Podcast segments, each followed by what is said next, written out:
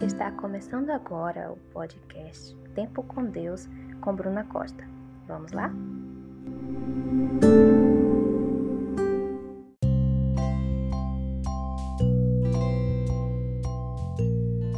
Então vamos entender um pouco mais com base no livro Devocional Mulher Verdadeira de Elizabeth Elliot. De onde vêm as nossas ações? Qual a origem das nossas palavras? Que motivação tem nossos cânticos de louvor? Certamente estamos pensando que tudo isso vem de Deus. Está certo. Ele é autor de todas as coisas, mas, infelizmente, existem coisas que a gente estraga. A vida não anda como desejamos, temos familiares de difícil convívio, doenças, falta de dinheiro, desânimo, problemas de difícil resolução. Então, nossas ações muitas vezes refletem que não está bem na vida pessoal ou coletiva. Quando a gente começa a se concentrar em contar as nossas bênçãos, a gente não tem tempo para estar tá murmurando, sabe? A gente precisa nos motivar. A Bíblia nos mostra isso. A Bíblia nos dá versículos que nos levam a uma gratidão profunda ao Senhor quando ele diz na sua palavra para habitar ricamente a palavra de Cristo. Às vezes é difícil a gente entender, mas a palavra de Cristo é a coisa mais importante desse mundo. Sabe por quê? Porque Jesus veio revelar quem é Deus e como ele ama as pessoas, as criaturas suas. Ele fez toda a diferença para o mundo, pois o homem Deus mostrou ao homem homem o que ele sozinho não entenderia em relação ao Pai e seu amor pela humanidade. E essa palavra cheia de graça e misericórdia deve habitar ricamente nos nossos corações antes de qualquer coisa.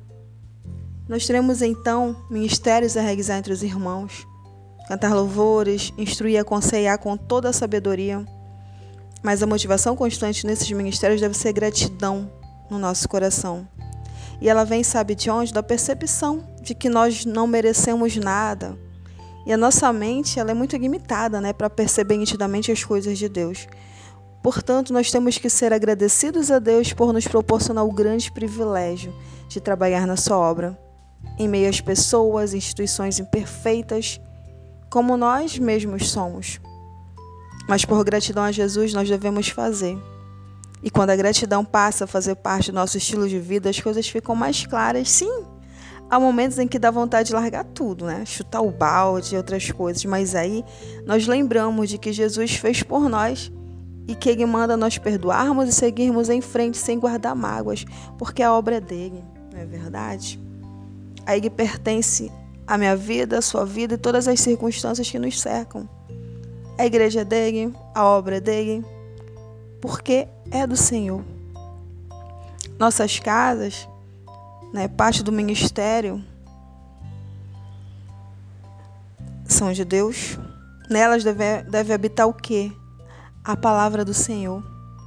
A família o trabalho secular também foram dados por Deus e devem estar ricamente centrados na palavra de Cristo. A administração da nossa vida também é dele. Então, diante dessas expectativas, a gratidão brota como algo natural, como consequência de que, na realidade, de nada somos merecedores. Tudo que temos é de Deus. Ele só nos deu para a gente administrar e é graça dele, não se pode exigir nada. Mas sim o que se recebe como uma benção deve ser com o coração agradecido. Geralmente a gente percebe que as pessoas elas agradecem por coisas boas, não é isso? Presentes, gentilezas, visitas, cartões, telefonemas. São bênçãos, deve haver agradecimento mesmo, mas e quando as circunstâncias forem difíceis, injustas, cansativas, tediosas e desanimadoras? A, a Bíblia ensina que sempre devemos ser agradecidos, porque tudo provém de Deus e com a sua permissão está tudo no controle do nosso Senhor.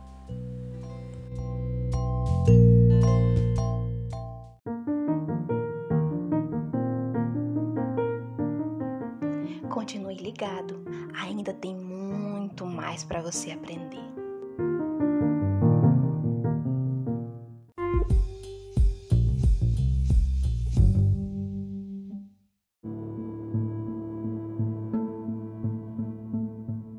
Devemos ter um estilo de vida baseado na gratidão. Sabemos que esse ano de 2020 não está sendo fácil, mas a graça de Deus nos basta, não é isso? Só Jesus para nos dar forças para isso. Ele ainda é Deus e por isso a palavra tem que habitar ricamente nos nossos corações. Pessoalmente, né? A motivação das ações, das palavras, dos ministérios será gratidão a Deus o que se faz, se fala, o que se sofre deve fazer parte do estilo de vida de gratidão. E a gente deve sempre dar graças ao Senhor.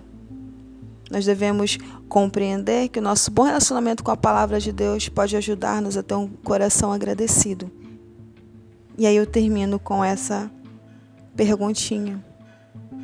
Como é que tem sido o teu coração? Você tem sido grato? Pense nisso.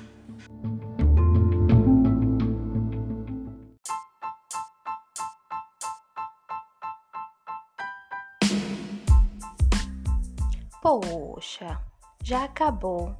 Mas fica triste não. É só aguardar o próximo episódio.